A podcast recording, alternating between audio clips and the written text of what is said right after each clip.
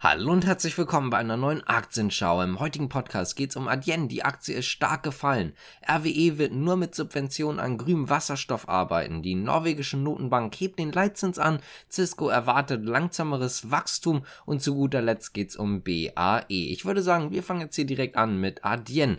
Denn Adyen ist um mehr als ein Fünftel gefallen, um rund 22,7 Prozent zumindest stand jetzt. Das Problem ist ganz einfach die EBIT-Marge. Marge im ersten Halbjahr. Die hat wahnsinnig enttäuscht. Fangen wir mal ganz kurz an mit den anderen Zahlen und zwar mit dem Transaktionsvolumen. Das ist nämlich um 23% auf 426 Milliarden Euro geklettert. Der Umsatz kletterte ebenfalls und zwar um 21 Prozent. Im Gegensatz zum zweiten Halbjahr 2022 flachte das Wachstum aber deutlich ab. Vor allen Dingen ist das Problem halt, wie ich gerade schon erwähnt hatte, die operative Gewinnmarge vor Zinsen, Steuern und Abschreibungen.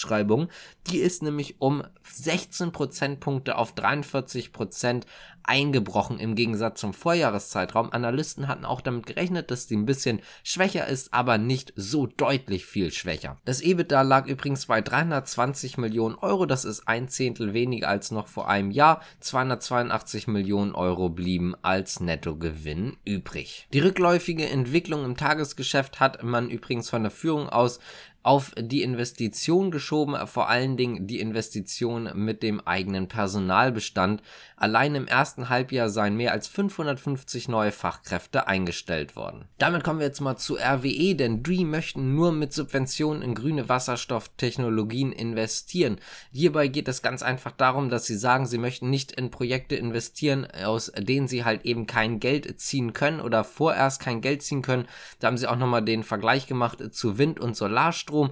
Da hat man 10, 15 Jahre gebraucht, um die Kosten auf ein wettbewerbsfähiges Niveau zu drücken und genau deswegen sind Fördermittel aktuell nötig beim Wasserstoff oder genauer gesagt beim Grünwasserstoff sind es nun erst zweieinhalb Jahre. Das heißt also hier wird das Ganze auch noch extrem lange dauern, bis man dann tatsächlich so weit ist, dass man wettbewerbsfähige Preise hat und dass man dann halt eben auch ohne Subvention weiterarbeiten kann. Kommen wir mal zur norwegischen Notenbank, denn die hat den Leitzins wieder angehoben und zwar um 0,25 Prozentpunkte auf jetzt insgesamt 4 Prozent. Prozent. Das Problem ist weiterhin die Inflationsrate. Im Juli fiel die Inflationsrate zwar auf 5,4 Prozent, damit ist die Steigerung nicht mehr ganz so stark wie noch im Monat zuvor. Dort lag die Steigerung bei 6,4 Prozent. Trotzdem ist es so, dass die Inflationsrate weiterhin hoch und deutlich über dem Zielwert ist.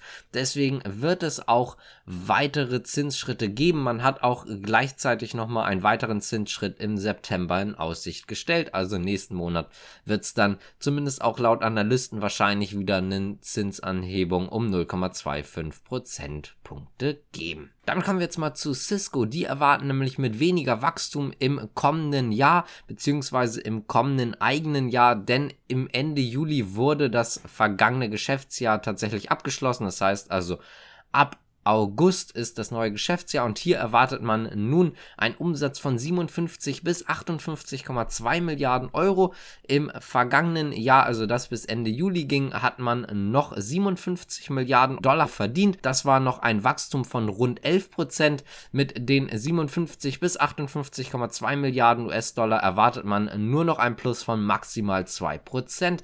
Das ist natürlich nicht mehr ganz so stark. Gucken wir uns aber auch mal die Zahlen für das vergangene Quartal an, denn der Umsatz ist um 16% gestiegen auf insgesamt 15,2 Milliarden US-Dollar und am Strich blieb ein Gewinn von 4 Milliarden US-Dollar. Das sind gut 40% mehr als noch im Jahr zuvor. Einige Analysten hatten im Übrigen damit gerechnet, dass es im nächsten Jahr gar kein Wachstum geben wird. Deswegen sind die Zahlen jetzt gar nicht so negativ und Cisco ist leicht im Plus. Damit geht's dann auch zu unserer letzten Nachricht und zwar BAE Systems. Die möchten nämlich gerne Ball Aerospace übernehmen. Es gibt hierfür einen Deal. 5,55 Milliarden US-Dollar wird man den Mutterkonzern Ball Corporation zahlen. Das hat man am Donnerstag mitgeteilt. Das Unternehmen bietet starke Wachstumsmöglichkeiten im Rahmen der von US-Nachrichtendiensten und dem Verteidigungsministerium gesetzten Prioritäten.